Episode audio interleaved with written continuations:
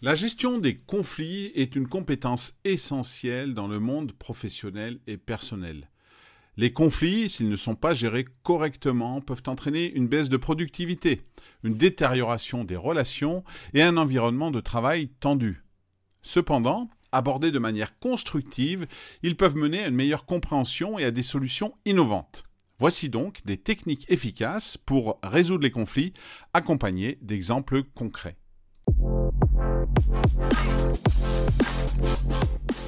Bonjour à tous, je m'appelle Eric Allard, ancien athlète et coach olympique en bobsleigh. Aujourd'hui, j'anime des conférences, des formations et je coach des équipes ou des individus. Bienvenue dans Coaching dans le bus, qui est là chaque matin, du lundi au vendredi lorsque vous allez au travail, pour vous transmettre en 5 minutes maximum un conseil, une technique, un outil à mettre en pratique immédiatement. C'est simple, rapide, facile à comprendre et à mettre en œuvre. Afin de vous aider dans la gestion des conflits qui pourraient éclater dans votre équipe, je vais vous donner quelques techniques qui fonctionnent très bien pour la résolution de conflits et la médiation. En tout premier lieu, l'écoute active. C'est très simple à mettre en place et cela implique d'écouter attentivement, d'où son nom, de comprendre le point de vue de l'autre et de répondre de manière réfléchie. Si une dispute entre collègues éclate dans votre équipe sur la répartition des tâches, par exemple, chaque partie écoute activement les préoccupations de l'autre avant de proposer une solution. La communication non violente ou CNV est souvent mise en avant également dans la gestion des conflits. Cette méthode se concentre sur l'expression des sentiments et des besoins sans accuser ou blâmer l'autre.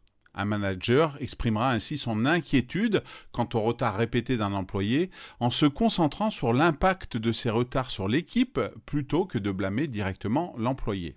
La recherche de solutions gagnant-gagnant est souvent aussi une technique qui fonctionne bien. Trouver une solution qui satisfasse toutes les parties impliquées.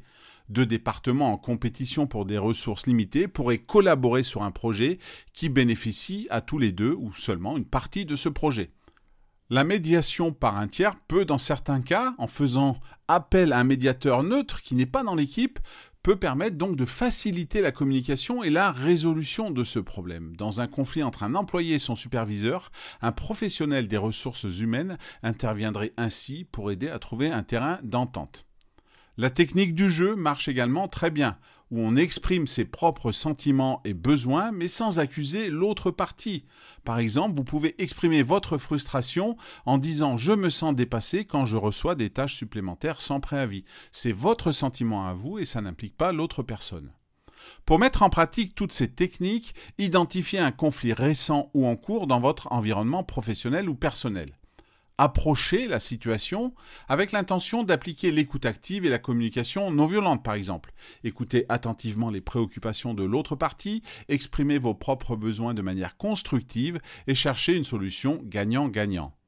Ensuite, réfléchissez à la manière dont vous pourriez intégrer ces techniques dans votre gestion quotidienne des conflits, ou même avant que ces conflits éclatent. Par exemple, la prochaine fois que vous serez confronté à un désaccord, prenez un moment pour vous calmer, puis aborder la situation en utilisant la technique du jeu pour exprimer vos sentiments.